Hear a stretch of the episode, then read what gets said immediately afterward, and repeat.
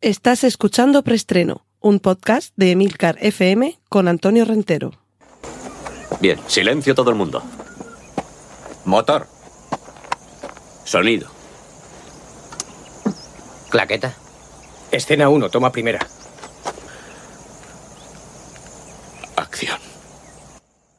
Saludos, bienvenidos una semana más a Preestreno, el podcast de Emilcar FM con las últimas noticias de cine y series de televisión. Recordad que en las notas del podcast podréis encontrar los enlaces a los contenidos audiovisuales que menciona a partir de ahora, tales como pósters, fotos y sobre todo trailers, que es lo que más nos gusta, excepto aquellos como mi querido Trífero al que no le gusta saber demasiado antes de ir a ver una película y le gusta la sorpresa. Pero para los que queréis saber algo de esa sorpresa, aquí tenemos todas estas noticias y vamos a comenzar con las de cine. Cortinilla de estrella y...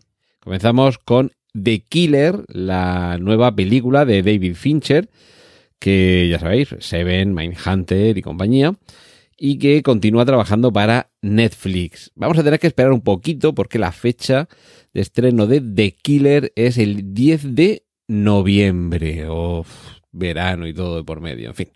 En esta película Michael Fassbender es un asesino profesional que llegará un momento de su carrera en la que va a perder completamente la cabeza. ¿Y cómo será la película para que el propio David Fincher se refiera a ella como una película brutal, cruda y sangrienta? En las últimas semanas os comentaba que se iba a rodar un biopic, una película biográfica sobre Michael Jackson y que, eh, aunque no iba a tardar mucho en comenzar el rodaje, ni siquiera se sabía quién le iba a interpretar. Pues bien, ya tenemos este dato, se trata de Jafar Jackson, que coincide, por eso además y también, que es sobrino de Michael Jackson. Y finalizamos con Tom Hanks y Robin Wright juntos de nuevo después de ser esa pareja deliciosa en Forrest Gump, deliciosa con altibajo, sobre todo en el caso del personaje que interpretaba ella, que vuelven a trabajar a las órdenes de ese mismo director, de Robert Zemeckis. En este caso, en una película en la que ambos serán rejuvenecidos mediante ordenador para que podamos ver sus interpretaciones a lo largo de las décadas. Cortinilla de estrella y... Sección de remake, secuelas, precuelas y triquiñuelas en la que empiezo contándoos que William Dafoe se incorpora al reparto de Nosferatu, la nueva versión de esta película, que ya en su momento la original eh, de Murnau era una versión no acreditada del Drácula de Murnau y eh, ahora es Robert Eggers, la bruja, el hombre del norte, quien la dirige en un reparto encabezado por eh, Bill Skarsgård, donde también aparecen Nicholas Holt y Lily Rose Depp. En este caso, la trama gira en torno a la obsesión entre eh, una mujer embrujada por un vampiro que la acecha en la Alemania de finales del siglo XIX con lo cual, como vemos, estamos un poquito cerca de las dos versiones que hay de Nosferatu. Y debo confesar que cualquiera de ellas es recomendable. Cada una de, esas dos versiones tiene sus, iba a decir sus más y un menos, pero realmente sus, sus, menos son muy poquitos, por no decir que casi ninguno. Y bueno, yo como soy de los que le gusta el cine de Robert Eggers, tengo muy vivo interés en ver esta nueva versión de este siglo. Ay, de este siglo, digo yo. De este, eh, de este personaje. Y a ver, ¿qué tenemos por aquí? Ah, sí, hombre. Bad Boys 4. Vuelven Martin Lawrence y Will Smith. No es Michael Bay quien está dirigiéndoles, pero después de una tercera parte, que dejó pasar alguna década entre la segunda y la tercera, parece que se reúnen de nuevo. Y, a ver, han pasado, pues yo creo que como veintitantos años desde la primera Bad Boys, pero sí que es verdad que los personajes, bueno, merced a que fueron muy jóvenes los actores cuando aparecieron en esta película, se permite el que con cincuenta y pico años todavía puedan estar en condiciones de presentar cara frente al eh, delincuente y sobre todo hacer pasar un buen rato al espectador. Eh, a ver, Murder Mystery 2, una segunda parte de eh, eh, esas aventuras de Adam Sandler y Jennifer Aniston para tratar de resolver eh, crímenes eh, y misteriosos asesinatos y ahora podemos ver ya el tráiler de la segunda parte.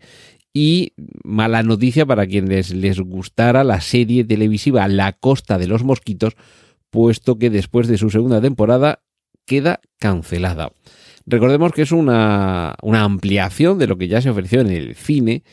Eh, la dirigió Peter Weir, eh, protagonizaba Harrison Ford y el malogrado River Phoenix. Y lo que se ha hecho con esta serie es primero ofrecernos una precuela de lo que ya se había narrado en la película y a continuación continuar por donde, oh, perdonad la reiteración, seguir por donde, por donde íbamos. Sí que es cierto que el material de base, la novela, porque esto está basado en una, en una novela, nos permitía eh, poder contar historia antes, ampliar lo que ya conocíamos e incluso continuar un poquito más allá, pero parece que finalmente no ha tenido el éxito suficiente la serie de la Costa de los Mosquitos como para que continúe con nuevas temporadas. Así que, bueno, pues dos temporadas es lo que hay.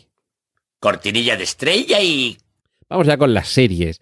Si sois fans de Cuchillos por la espalda y queréis todavía más asesinatos que responder, eh, que resolver, perdón, de los que en esta película y en Glass Onion eh, se nos presentaba, el director Ryan Johnson estrena una serie que se titula Poker Face, en la que a lo largo de 10 capítulos nos muestra 10 asesinatos que se han producido en extrañas circunstancias y que hay que resolverlos.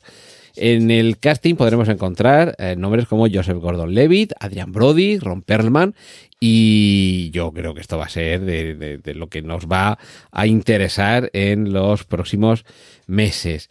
Eh, Phoebe Waller-Bridge tuvo también una aparición en una serie muy personal, Flibas, muy recomendable. Y, bueno, de, de, aparecer como actriz era también eh, co-guionista. Pues bien, ahora va a seguir creando series en Amazon Prime. La siguiente se va a titular Firma aquí y nos muestra las andanzas de un hombre con un trabajo eh, de lo más corriente, trabajo burocrático, estos grises y aburridos, en la oficina de acuerdos en la quinta planta del infierno. Este es el punto de partida tan original de la serie Firma aquí de Phoebe Waller Bridge. Malas noticias también con cancelaciones en HBO Max, que sabéis que están un poquito de rebajas, cerrando por un lado cosas y por otras proponiendo series y, y, películas. Y es Gossip Girl, la serie que se cancela, pero ojo, como otras muchas series de, de esta plataforma, puede que tengan una segunda vida en otras plataformas. Y ojo, porque algunas de estas plataformas pueden ser de esas plataformas que hay de streaming gratuito. Eh, eso que estáis escuchando de fondo es Canela, el miembro canino de esta familia que tiene ganas de jugar. Pues, pues bien, encontrará Gossip Girl un hogar en otra nueva plataforma y todavía no sabemos cuál, ya os lo contaré si me entero, y eso sí, eh, esa era otra de las noticias que os quería contar hoy, y es que es una de las estrategias que está siguiendo HBO Max. Algunas de las series que está cancelando, llegar a acuerdos con otras plataformas para que continúen en ella. Eh, quien sí que va a continuar de momento es Los Simpson, porque Fox la ha renovado de momento hasta el año 2025, es decir, que tenemos toda esta temporada y por lo menos otras dos más. Y eh, tenemos ya un tráiler de la última temporada de Star Trek Picard. Así que eh, cogedlo con ganas porque me parece que aquí ya se va a despedir para siempre el personaje. Y terminamos explicando con la siguiente noticia el título de nuestro preestreno de hoy. Y es que Iwan McGregor ha declarado que quiere hacer la segunda temporada de Obi-Wan Kenobi, aunque yo me quedo con la opinión del siempre recomendable Andrés Trasado, eh, la persona que más sabe de cine en la historia, porque ya sabéis que tiene una FP de cine, y, es que Andrés Trasado prefiere que en Disney sigan haciendo cada año la primera temporada de Obi-Wan Kenobi hasta que le salga bien. Cortinilla de estrella y... Y vamos con la sección de cómics para comentaros que James Gunn esta semana ha publicado la información en un vídeo de unos 5 minutos, ha explicado sus planes con los 10 siguientes proyectos de DC. Ya sabéis que es uno de los codirectores de la, la, parte que tiene que ver con las películas y las series de DC. Y la lista de los próximos 10 proyectos es la siguiente. Bueno, con fechas de estreno que comenzará a partir del año que viene y que abarcan un par de años como mínimo.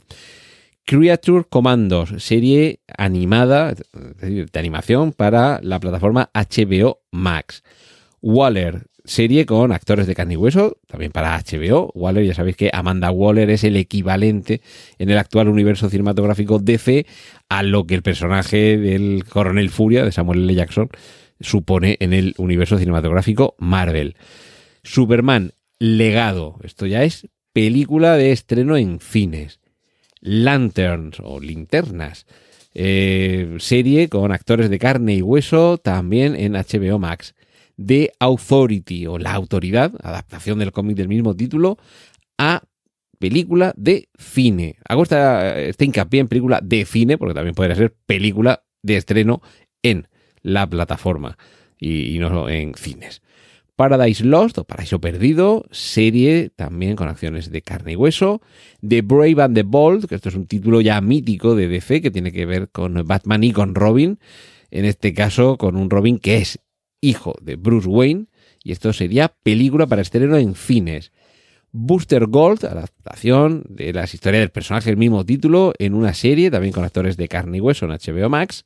Supergirl, La Mujer del Mañana, película para cines y La Cosa del, Man, del Pantano, película también de estreno en cines. Swamp Thing, uno de esos personajes, eh, vamos, de, mis favoritos de DC y sobre todo la etapa de, de Alan Moore al guion eh, y de Bernie Wrightson en los dibujos, que me parece que es la mejor etapa del personaje y de esa parte del universo DC que entronca con, con John Constantine, por ejemplo, con, Hellblazer y todo esto, y con. y con. ay, que no me sale ahora el nombre, con el, el soñador, el, el, el, oniromante, el rey del país de los sueños que tanto nos ha gustado en la, en la serie que se ha estrenado, Sandman, Sandman.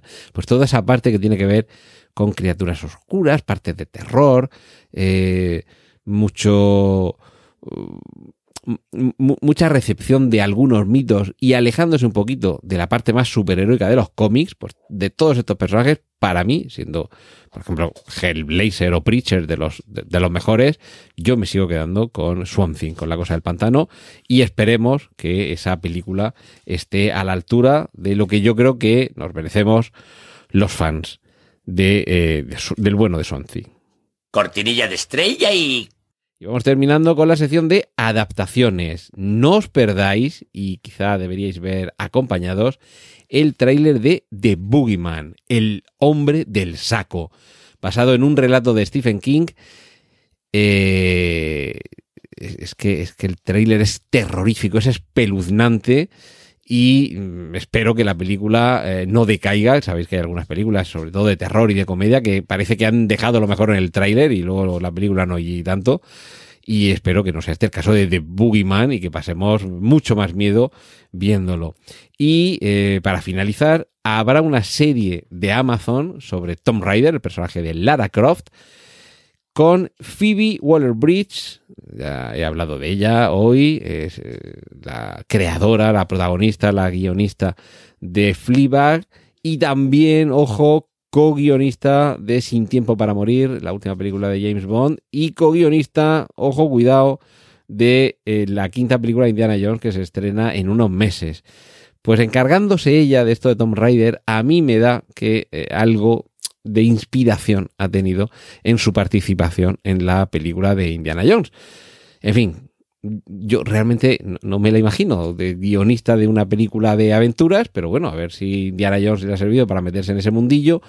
Y eso sí, para los más escépticos, es verdad que después de lo que le ha hecho Phoebe Waller-Bridge a 007, algunos nos tememos lo peor con lo que le puede haber hecho al bueno de Indiana Jones y veremos a ver qué tal se le da Tom Raider.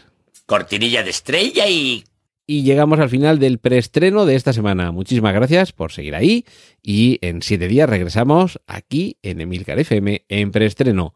Un saludo de Antonio Rentero. ¡Y corten! Gracias por escuchar preestreno. Puedes contactar con nosotros en emilcar.fm barra preestreno, donde encontrarás nuestros anteriores episodios. Genial, la positiva.